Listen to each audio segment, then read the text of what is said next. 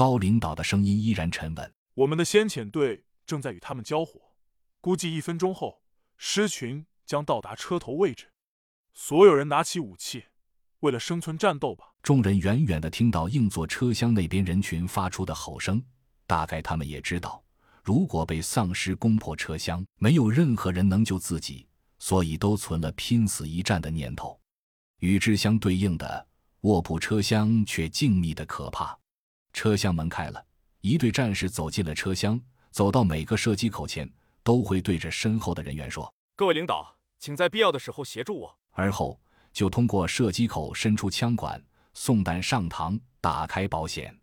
众人静静地看着。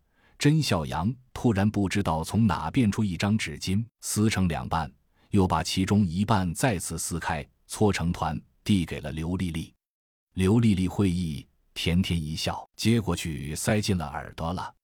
李希诺酸酸的看了一看，叫了声“吴铎”，又对着刘丽丽方向努了努嘴。洛奇笑道：“恭喜你。”成功喂了我一大口狗粮。甄小阳一笑，把剩下的纸巾递给了李希诺。纸巾的传递刚完成，就听见广播里高领导一声怒吼：“开火！”顿时，轰鸣的枪声在众人耳边响起。刘丽丽就一个感想：影视剧中的枪声和真实的枪声比起来，就像爆豆子。尽管甄小阳已经提前让他做了防护。但轰鸣的枪声依然震得他脑袋嗡嗡响，升腾的硝烟呛得他眼泪直流，擦了擦眼睛，双手捂着耳朵，控制着不让自己叫出来。过了会儿，感觉适应些了，抬头看，发现甄孝阳等四个男人根本不在乎这枪声，只是专注地看着窗外的战况。连李希诺也比他显得镇定得多，这大概就是专业和非专业的区别吧。刘丽丽心想，试着把手微微离开耳朵，轰鸣的枪声立刻让她微微感到恶心。但她倔强的性格令她一咬牙，索性放下了手，眼睛睁得大大的，看着弹壳从战士们的枪膛飞出、抛落。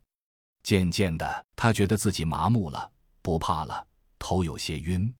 甄小阳回头看了他一眼，笑了笑，没说话。他立即还了一个比哭还难看的微笑。外面好黑，虽然不断有照明弹打向空中，但依旧只能看到黑影闪烁。车顶上轰轰作响，那是无后坐力炮在轰击，叮叮当当的脆响，是机枪弹壳掉在车顶上。刘丽丽只觉得整个世界都在旋转，抑制不住的恶心感涌了上来。甄孝阳突然回身。轻轻按着她的肩膀，把她推倒在中铺上，又拉起她的手放在她的耳朵上，说了一句话，看口型应该是：“别着急，慢慢来。”刘丽丽点了点头，有些想哭。